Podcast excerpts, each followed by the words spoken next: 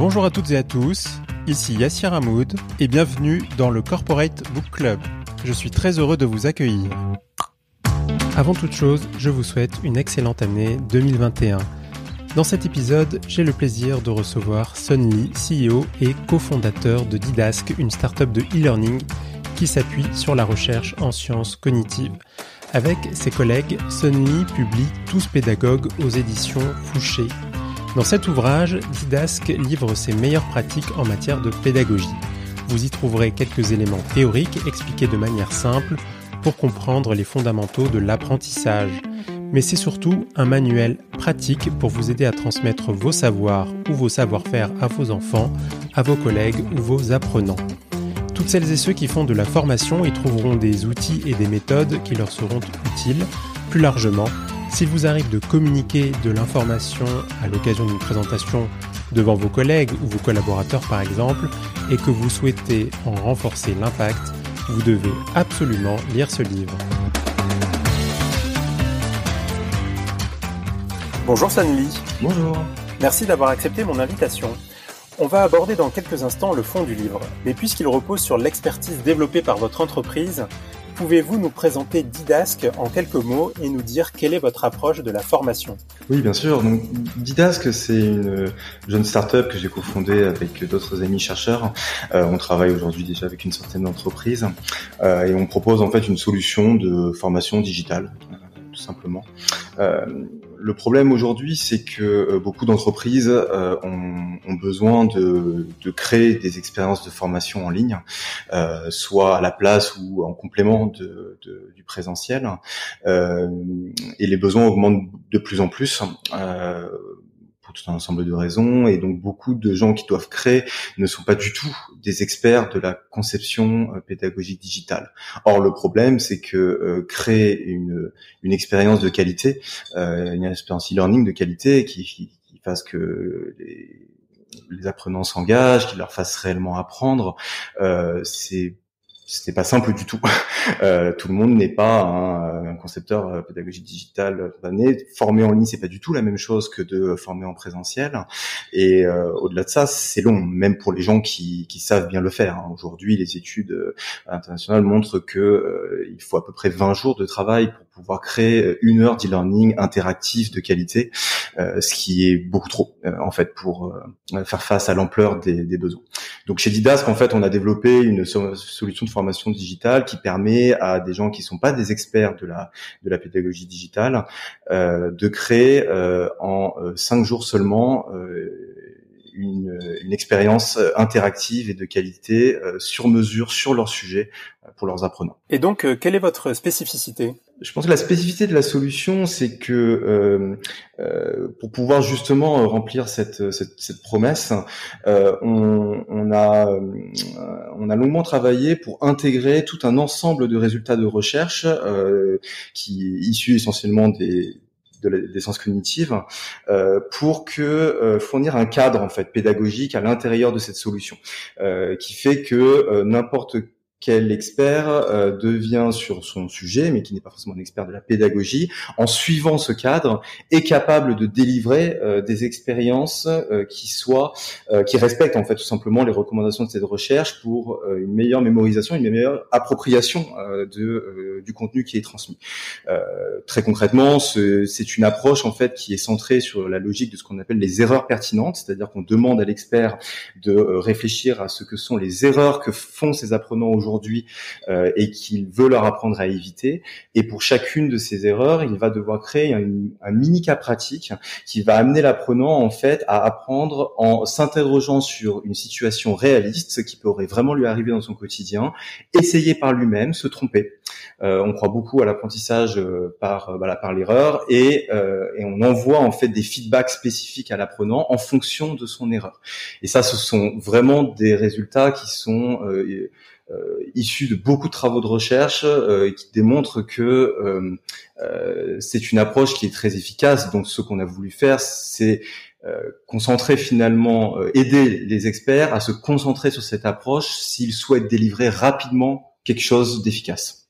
Vous affirmez que votre livre représente des pratiques et méthodes fondées sur la recherche en sciences cognitives. l'abondante bibliographie qui figure vient le confirmer. Les entreprises s'intéressent aussi de plus en plus aux, sciences cognitives pour transformer le marketing ou le management. Et vous, vous vous appuyez dessus pour changer la pédagogie et la formation. Est-ce que ce recours aux sciences cognitives, c'est une mode ou, est-ce un changement plus profond? Ah, c'est une très bonne question. Euh, je, je crois pas que ça soit un effet de mode. Euh, il y a évidemment un engouement particulier euh, parce que euh, il y a une sorte de nouveauté aujourd'hui dans la communication qui peut se faire autour des sciences cognitives. mais en réalité, les sciences cognitives ne sont pas nouvelles. Hein. c'est ça que, que, que, les gens doivent savoir. ce sont des sciences qui, pour pour beaucoup, sont là depuis depuis longtemps et qui s'intéressent en fait à ces sujets depuis depuis longtemps. Je pense que ce qui a changé euh, la raison pour laquelle il y a un mouvement maintenant, euh, c'est parce que le contexte euh, sociétal a, a changé. D'abord, on, est aujourd'hui dans une société qui s'intéresse beaucoup plus à la question de l'efficacité pédagogique qu'elle ne le faisait auparavant. et c'est précisément ce que font les sciences cognitives, de, justement chercher à évaluer l'efficacité relative de, de, de pratiques pédagogiques. On, on voit ça dans tous les domaines. Ça commence par l'école. Je pense que l'enjeu du XXe siècle a été l'enjeu de la massification et de massifier l'accès à, l'éducation euh, à l'ensemble de la population. Euh, l'enjeu du XXIe siècle, il est sur la question de la réduction plus des inégalités et euh, de l'amélioration finalement de la des, résultats entre guillemets. Alors je sais que ça peut être perçu comme un gros mot, hein, mais que donne l'école, c'est-à-dire c'est des choses qui ont qui sont apparues par exemple avec les enquêtes PISA dont on a beaucoup entendu parler, qui ont qui ont démontré que euh, il suffisait pas de mettre tout le monde à l'école. On voit bien qu'il y a des difficultés qui persistent euh, malgré tout dans les acquisitions de, de, fondamentaux. Donc en fait, fondamentalement, ça vient du fait qu'il y a une préoccupation dans notre société aujourd'hui sur la question des compétences euh, des compétences réelles dont disposent les gens, qu'elles acquièrent réellement lorsqu'ils s'apprennent, lorsqu'ils se forment. Et c'est vrai à l'école, c'est vrai dans les entreprises également. On est aussi passé d'une époque dans laquelle la, la, formation était une obligation réglementaire à une époque où aujourd'hui c'est devenu un vrai enjeu business, euh, c'est devenu un enjeu stratégique que, que, les entreprises considèrent comme tel, parce que maintenir, développer les compétences, c'est devenu un enjeu stratégique euh, pour leur capacité à s'adapter euh, aux évolutions du marché. Euh, et je pense qu'il y a ça et l'autre aspect aussi peut-être c'est que euh, et qui font que les sciences cognitives ont le vent en poupe aujourd'hui c'est que je pense qu'on est aussi de manière globale et pas que sur les sujets d'ailleurs de formation passé d'une époque où on s'intéressait plus au contenu des choses et on s'intéresse aujourd'hui à l'expérience. Euh, c'est vrai par exemple de la des services et des produits. Avant on concevait les produits euh, euh, en silo et puis on les délivrait ensuite aux, utilisateurs et puis bah des fois ça marchait des fois ça marchait pas. Euh, il y a eu toute une mouvance complète de pour aller vers l'agilité vers les préoccupations de l'expérience utilisateur l'expérience client. Et sur les questions de formation et d'apprentissage on le voit aussi parce qu'aujourd'hui on parle beaucoup d'expérience apprenant. C'était des concepts qui n'existaient pas il y a 20 ans. Euh, parce que tout simplement on, on s'interroge de manière différente aujourd'hui. On s'interroge sur la manière dont les gens s'approprient ce qu'on leur propose. Et en fait, je crois que c'est précisément ce que font les sciences cognitives, en fait, qui consiste à dire, euh, il suffit pas de bien structurer son contenu, enfin de, de, de, réfléchir sur son contenu de formation, il faut se préoccuper de la manière dont les individus vont s'approprier les informations que vous allez leur transmettre pour les mémoriser et pour développer des compétences. Euh, et, et, et à quel point ils vont être capables de développer des savoir-faire ou des savoir-être à partir de ça. Donc, je dirais surtout que les sciences cognitives euh, ont connu, euh, connaissent aujourd'hui euh, une popularité parce que ces évolutions sociétales, qui à mon avis sont durables, l'ont permis. Alors pour pour bien comprendre les, concepts et les notions liées à, aux sciences cognitives et et euh, au sujet que vous abordez dans votre livre, j'ai une question à vous poser que je pense beaucoup de se posent. Euh, neurosciences et psychologie, euh, c'est quoi la différence? Oui, en effet, il y a beaucoup de confusion sur ce sujet parce que euh, on entend notamment beaucoup parler des neurosciences récemment. Euh, ce qu'il faut comprendre, c'est que neurosciences et psychologie, en fait, ne sont que deux euh, branches d'un grand champ de recherche thématique qu'on appelle les sciences cognitives. Euh, les sciences cognitives, en fait, regroupent toutes les disciplines, tous les travaux qui s'intéressent au fonctionnement de la pensée humaine, en fait, sous différentes, enfin, différents aspects de la pensée humaine. Hein. Ça peut être la perception, l'émotion, le langage et l'apprentissage euh, est l'un des sujets auxquels s'intéressent les sciences cognitives. Sauf qu'ensuite, dans les sciences cognitives, vous avez des, euh, des, disciplines qui viennent justement apporter des méthodes et des angles euh, d'attaque de ce, de ce sujet. Vous avez des philosophes, vous avez des linguistes, vous avez des mathématiciens. Et donc, vous avez aussi la psychologie qui est évidemment euh, l'une des disciplines fortes, euh, notamment dès lors qu'il s'agit des questions d'apprentissage, mais pas seulement. Euh, et les neurosciences, en fait, sont d'une certaine manière hein, le versant, je dirais, biologique et physique des sciences cognitives, qui viennent éclairer ces sujets euh, sous l'angle des mécanismes cérébraux, en l'occurrence hein, du cerveau, euh, qui sont à l'œuvre euh, au moment au moment où on mobilise ces différentes fonctions de la pensée. Et en fait, c'est vrai que donc je vous disais que les neurosciences sont là depuis, enfin les sciences cognitives sont là depuis longtemps. Les les neurosciences en revanche, elles sont elles assez nouvelles. Parce que tout simplement les, les, les, possibilités techniques ont considérablement augmenté et nous permettent aujourd'hui euh, euh, d'investiguer en fait les mécanismes cérébraux euh, beaucoup plus euh, beaucoup plus fortement que ce qu'on était capable de faire auparavant. Euh, mais sur les questions d'apprentissage et de formation en particulier, ce qu'il faut bien savoir, c'est que en fait, l'essentiel des travaux qui nous éclairent sur ces sujets sont plutôt en fait des travaux de psychologie cognitive, qui vont chercher en fait en comparant simplement des groupes tirés au sort euh, qu'on appelle voilà, témoins et tests, hein, un peu comme les dans les protocoles médicaux, euh, mais qu'on va confronter à des pratiques pédagogiques différentes et on va regarder ensuite euh, quel est, quel, lesquels ont donné en fait les meilleurs résultats. Euh, euh, et à partir de ça, ces, travaux en psychologie euh, vont essayer de modéliser finalement qu'est-ce qui se passe dans la pensée humaine au moment où on tente telle ou telle pratique pédagogique. et donc, ce sont essentiellement ces travaux en fait hein, qui fournissent aujourd'hui beaucoup de matière à ce champ de recherche. Les neurosciences sont une brique qui va qui, arrive et qui vient éclairer certains points, notamment en confirmant par exemple que certaines pratiques, dans, que, lorsqu'on utilise certaines pratiques pédagogiques, euh, on, on, on, est capable de voir, euh, par exemple, que certaines zones cérébrales s'activent plus euh, qu'avec une autre.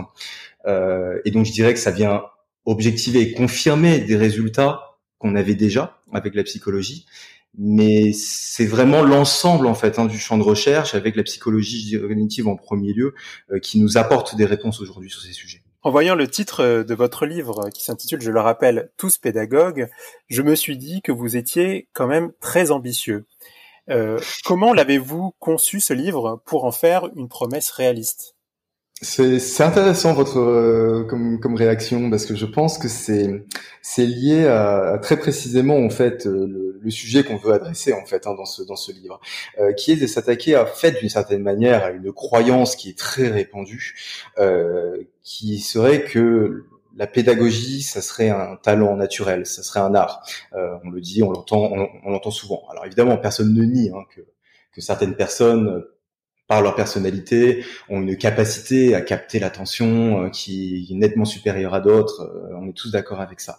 Euh, mais je pense que ce que montrent en fait justement tous les travaux de recherche aujourd'hui, c'est qu'en fait la pédagogie, c'est-à-dire la capacité à à transmettre des choses qu'on sait ou qu'on sait faire à d'autres personnes, ce n'est pas une question de talent, c'est essentiellement une question de bonne pratique. Parce que ce que montrent ces travaux, c'est précisément que en moyenne, quel que soit le sujet, quel que soit le type d'apprenant qu'on a en face, quel que soit euh, leur âge, euh, que euh, en moyenne, certaines pratiques donnent assez systématiquement de meilleurs résultats que d'autres.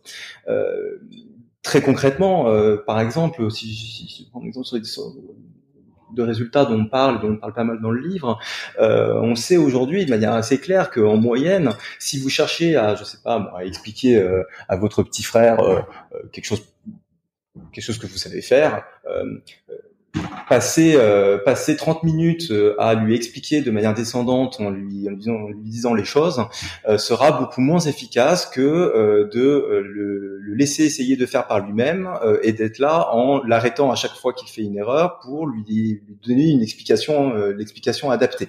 Voilà, ça par exemple c'est un, un, résultat qu'on appelle le résultat du testing et du feedback qui a été largement éprouvé de par le monde par énormément de travaux de recherche et c'est quelque chose qu'il suffit de savoir en fait. il suffit de savoir et de savoir faire ensuite. Mais dès lors que, euh, et c'est ce qu'on essaie de faire avec ce livre, hein, justement, de, vous, transmettre à n'importe qui en fait ces connaissances-là, euh, je crois que tout le monde euh, est capable, en tout cas, de devenir un meilleur pédagogue. Dernière question. Le numérique est-il indispensable pour former efficacement? Non, je ne crois pas. Euh, et je ne crois pas que la question se pose d'ailleurs en se pose réellement en ces termes. Euh, en fait, le sujet, c'est surtout que le digital est devenu un besoin. Euh, est devenu un besoin parce que parce que déjà les beaucoup d'apprenants le demandent euh, aujourd'hui pour avoir plus de flexibilité, plus de liberté, pouvoir des fois travailler sans être sous le regard de quelqu'un qui vous observe, euh, et donc euh, la possibilité, je dirais, en digital euh, de pouvoir euh, voilà travailler de son côté à son rythme, c'est aussi quelque chose qui est c'est aussi quelque chose qui est demandé en fait, hein, tout simplement. et après, les entreprises ont des problématiques qui, qui font qu'elles ont besoin de passer au digital parce que quand vous avez des gens informés qui sont dispersés de par le monde, euh, que vous pouvez pas les réunir, euh, que vous avez, ou alors que vous avez beaucoup de monde, des dizaines de milliers de personnes à former d'un coup rapidement sur euh, sur sur un même sujet. ou que vous, vous, avez du turnover aussi, par exemple, beaucoup, et que du coup vous avez besoin de reformer régulièrement, ça peut vite coûter très cher. pour toutes ces raisons, en fait, les entreprises ont besoin euh, souvent de euh, passer au moins en partie euh, par des, des, des expériences e-learning, digital learning. Donc, je pense que la question, elle se pose plutôt dans l'autre sens. C'est plutôt compte tenu du fait qu'on a besoin de digital dans tout un ensemble de contextes et de circonstances, comment peut-on faire pour former efficacement dans ce contexte? Et je crois que c'est ce que c'est ce qu'on essaie de faire en fait avec ce, euh, enfin à la voix déjà en partie dans cet ouvrage. On essaie aussi d'expliquer comment est-ce que les choses peuvent s'appliquer en digital, mais aussi donc par notre activité au quotidien, la solution qu'on développe et qu'on propose à nos clients, euh, qui, qui, qui, vient, je pense aussi casser une idée reçue euh, qui que, que, que, beaucoup de monde a et peut-être a raison par rapport aux expériences qu'ils ont pu avoir sur l'e-learning, qui serait que se former en ligne, c'est forcément c'est forcément un mauvais apprentissage, c'est forcément de la mauvaise qualité.